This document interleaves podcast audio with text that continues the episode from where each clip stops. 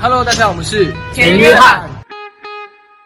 你现在收听的是华冈广播电台 FM 八八点五。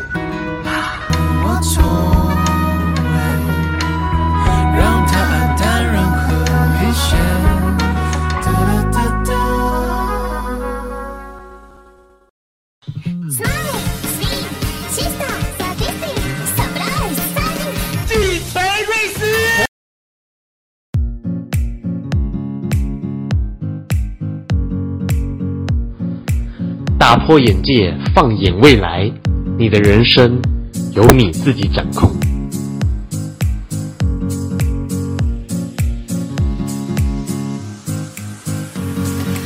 中华文明博大精深，你不可不知的中国历史故事，请锁定每周三下午四点到四点半，暗黑熊猫男讲古。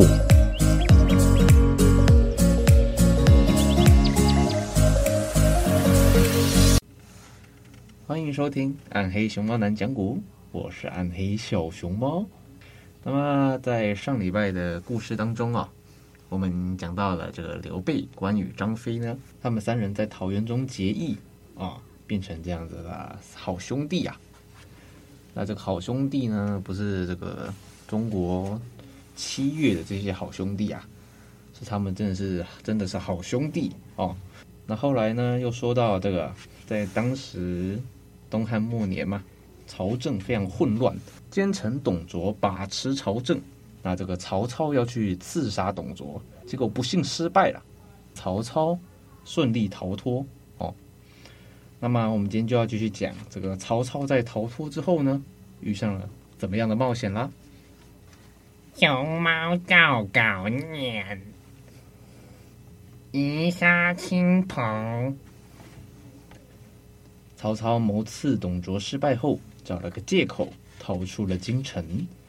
董卓得知曹操逃跑了，猜出了曹操的用心，他勃然大怒，立即命令沿路各州府捉拿曹操，并宣称：谁捉住曹操，就赏给谁千两黄金，并且封为万户侯。如果有谁胆敢窝藏曹操，便和曹操同样治罪。曹操为了躲避董卓的追捕，一路上乔装改扮，昼伏夜出，十分小心。这一天，他来到了中牟县，守城的士兵见他行迹可疑，就把他捉住，送到了县衙。他们刚到了大堂上，曹操就抢先张口说：“我姓黄甫，是一名本分的商人。”今日路过来这里，没想到无缘无故就被他们抓起来了，真是冤枉！望大人们开恩，将小民放了。县令仔细打量了曹操一会儿，笑着说：“没错，你就是曹操。我以前见过你，你瞒不过我的。嘿嘿，来呀，把他送到大牢关起来，明天接送到京城领奖。”曹操见自己被人识破，只好闭口不说话。到了深夜，县令叫人暗地里把曹操从牢狱带出来，送到县衙的后院。他们见面之后，县令便问曹操为什么要谋刺董卓。曹操撇嘴说：“哼，燕雀安知鸿鹄之志？既然你捉住了我，要杀要剐，请便吧。其他的事何必多问。”县令没有多说什么。命令左右的随从退下，对曹操说：“大丈夫并不是只有你一个，你太小看我了。我并不是那种只知道做官的人。”曹操叹了一口气，说：“既然如此，我想你也清楚，我家世世代代都在汉朝为官，国家有难，我如果不报效国家，又与禽兽有什么区别？我谋刺董卓，也是为国除害，现在没有成功。”这也许是天意吧。县令面无表情，又问：“那你现在想去什么地方？”曹操说：“我要回到家乡，发布文告，请天下诸侯共同起兵讨伐董卓。”县令被曹操的爱国精神感动了，便亲自解开了他的绑绳，向曹操拜了两拜，说：“您真是个忠义之士。”曹操回拜了县令，又问他的姓名。县令告诉曹操：“在下姓陈名公，对您的行为感到十分敬佩，愿意弃官追随您。”曹操听了非常高兴，两人便收拾了简单行装，各背了一把宝剑，连夜骑马往曹操的家乡逃去。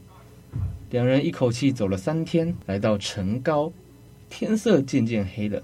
曹操用马鞭指前方树林的深处，对陈宫说：“这个地方有一个叫吕伯奢的人，是我父亲的结义兄弟。我们到他家住一宿，顺便问问我故乡的消息，你看怎么样？”陈宫点头同意。两人到了庄前，下了马，进去拜见吕伯奢。吕伯奢看见曹操，连忙说道：“我听说朝廷发布文书，到处捉拿你。”你父亲已经逃离家乡了，你是怎么到这里来的？曹操便把事情的经过详细的说一遍。吕伯奢先让两人到前厅休息，自己到后屋准备酒宴。过了好长时间，他从后院出来，对陈宫和曹操说：“我家乡没有好酒，我去西边的村子打些回来，好好的款待你们俩。”说完，他骑上了驴子，匆匆的离开。曹操和陈宫坐了一会儿，忽然听见后院有磨刀的声音，曹操心中便起了怀疑，对陈宫说：“吕伯奢和我算不上什么亲戚，他现在这么热情，出去了很久，怕有诈。我们到后院去听听，看有什么动静。”于是两人轻手轻脚的悄悄绕到后院，听到有人说：“先把他绑起来。”然后再杀，怎么样？两人大吃一惊。曹操对陈宫说：“果然不出我所料，咱们若不先下手，就要被他们捉住了。”陈宫说：“先把情况弄清楚再说。”曹操却说：“再晚就来不及了。”曹操和陈宫拔剑冲了进去，不管男女，见人就杀，一连杀死了八个人。最后搜到厨房，却看见绑着一头活猪。正准备杀呢，陈宫一见后悔不迭，说：“你太多心了，误杀了好人。人家磨刀是准备杀猪来款待咱们，现在可怎么办呢？”曹操说：“人都杀了，说什么也没用，还是赶快走吧。”说完，两人急忙上马，出了庄子，走了不到两里路，正遇上了吕伯奢打酒回来。吕伯奢见两人骑马要走，就问。呃，先知和陈县令怎么走了？曹操说：“我们是被追捕的罪人，怎敢久留？”吕伯奢又说：“我已吩咐家人宰一头猪来款待你们，请你们和我们一起回去住一宿，明日再走也不迟啊。”曹操不肯，继续催马前进。走没几步，忽然调转马头，又冲了回来，对着吕伯奢大叫：“看，那边来的是谁呀？”吕伯奢回头看时，曹操趁机拔出宝剑，一剑将他砍在马下。陈宫见曹操砍死吕伯奢，十分震惊，结结巴巴地说：“呃呃呃、我刚刚才杀了他的家人，是出于误会。哦，现在你你怎么又杀了死了？哦，吕伯奢啊！”曹操说：“吕伯奢回到家里，看见我们杀了他的家人，一定不会放过我们。”如果他带人来追赶，我们必然遭殃。陈宫说：“明知道不对，还去杀好人，你也太不仁义了。”曹操说：“宁可我负天下人，不叫天下人负我。”陈宫听了，心里发寒，吓得一句话也说不出来。当天夜里，两人在一家客店投宿，曹操躺下就睡了，陈宫却怎么睡也睡不着。他暗想：“我以为曹操是个忠义的英雄，才弃官跟他走，谁知他却是个奸雄。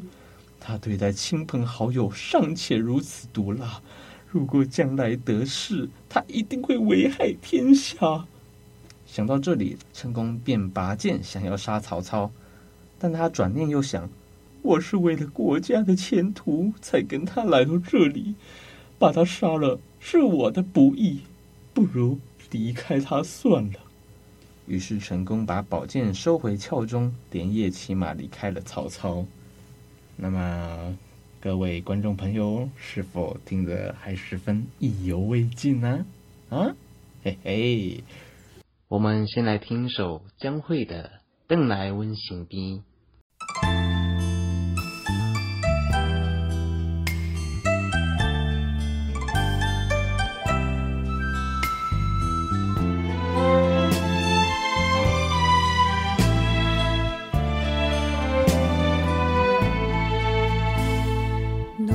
已经予人拍醒，我头看无伊，放阮孤单到深更，一场梦是空虚。虚情假爱将阮伤害，害阮空等。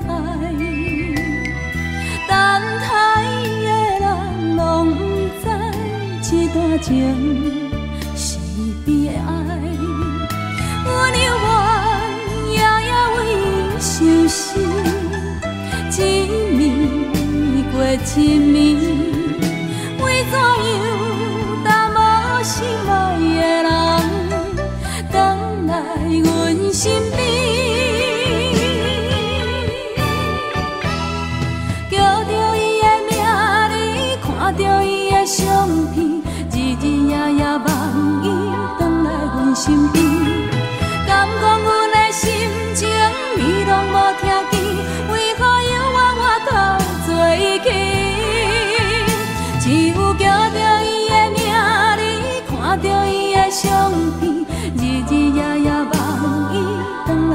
来阮身边。敢讲阮的心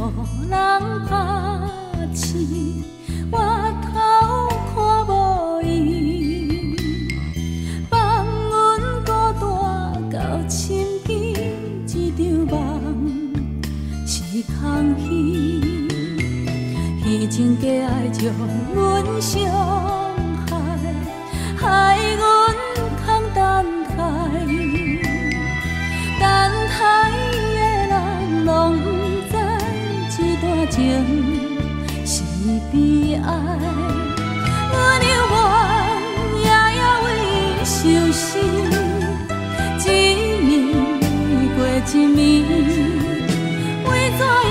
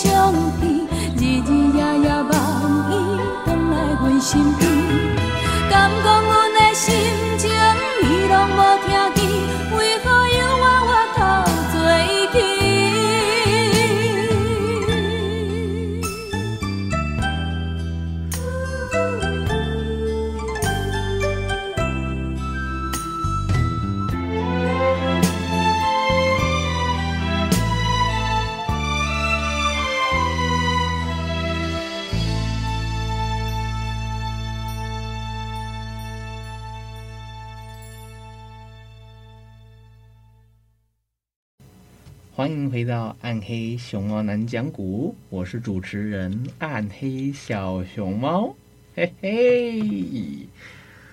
那么我们准备来进入下一段故事。温酒斩华雄。曹操谋刺董卓失败后，仓皇逃回家乡。到了家乡，他一边招兵买马，蓄积力量，一边号召各路诸雄共同讨伐董卓。很快就召集了十八路人马，刘备、关羽和张飞三人也来参加讨伐军。他们在路上遇到了北平太守公孙瓒，便兵合一处，将打一方，随同公孙瓒前来一起参加会盟。各路诸侯歃血为盟，推袁绍为盟主，势力同心协力讨伐董卓，恢复汉室。结盟完毕，各路军马在袁绍的指挥之下，以长沙太守孙坚为先锋，浩浩荡荡。向洛阳的汜水关杀去。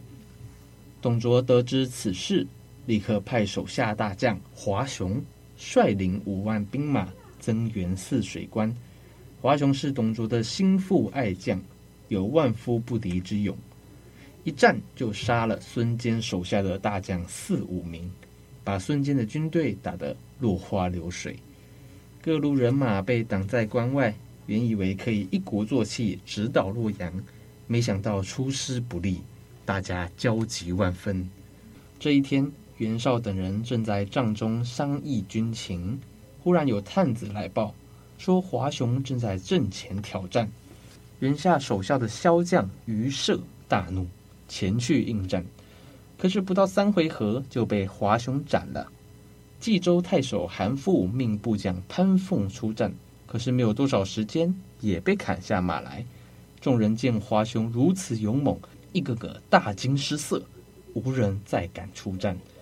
袁绍见大家畏首畏尾，长叹一声：“唉，可怜天下英雄，竟无人可与此匹夫一斗。可惜我两员大将颜良、文丑不在。”如果他们有一个在这里，哪里用得着惧怕什么华雄？袁绍话声刚落，就听到公孙瓒背后的三个人在那里发出冷笑。袁绍大怒，喝道：“什么人如此大胆，敢嘲笑本帅？”公孙瓒急忙上前赔礼。并向袁绍详细的介绍了刘备等三人。袁绍见三人出身不一，心中便有几分瞧不起。加上刚才三人冒犯了自己，心中更不高兴，说道：“区区几个无名小卒，能有什么用？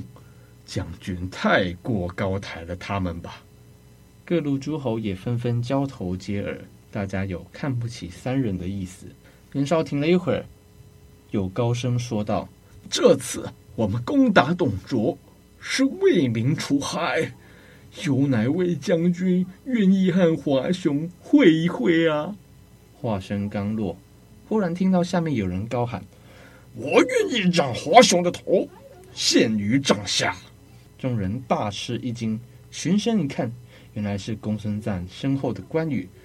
他身高九尺，胡须竟有两尺来长，丹凤眼，卧蚕眉，面如粽枣，声如巨钟，站在大帐的面前。袁绍问关羽：“你现在是什么官职呀？”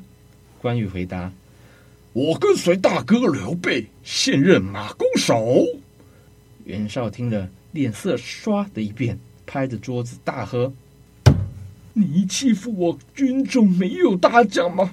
让一个小小的马弓手去迎敌，岂不被人看笑话？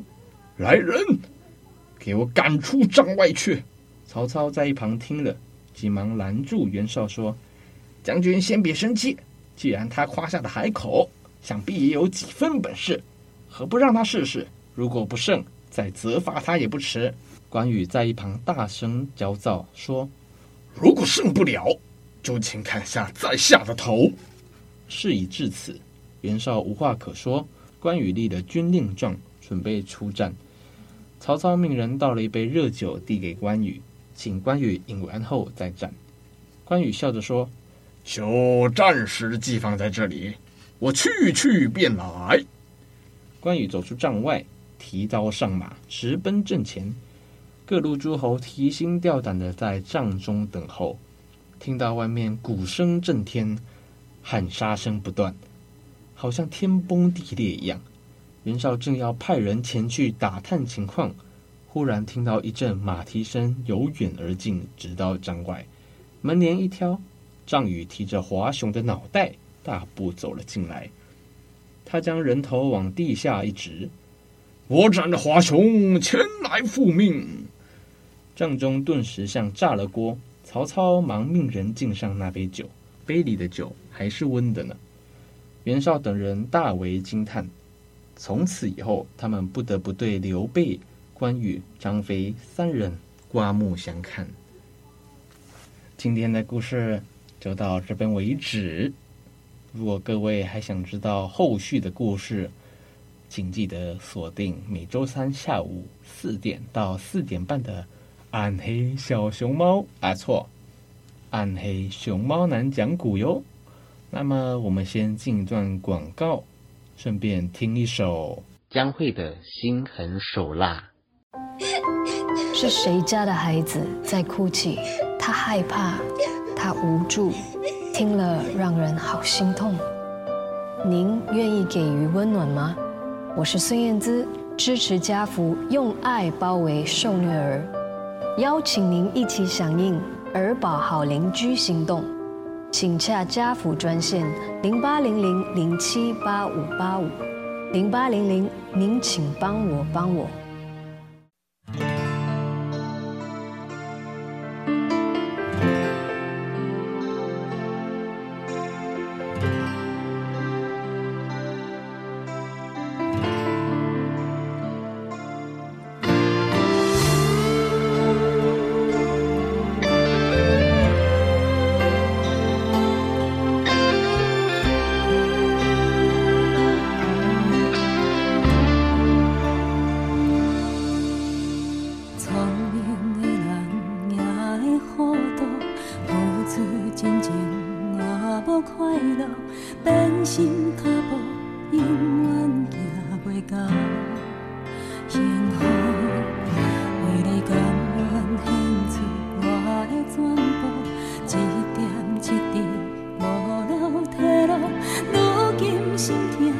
想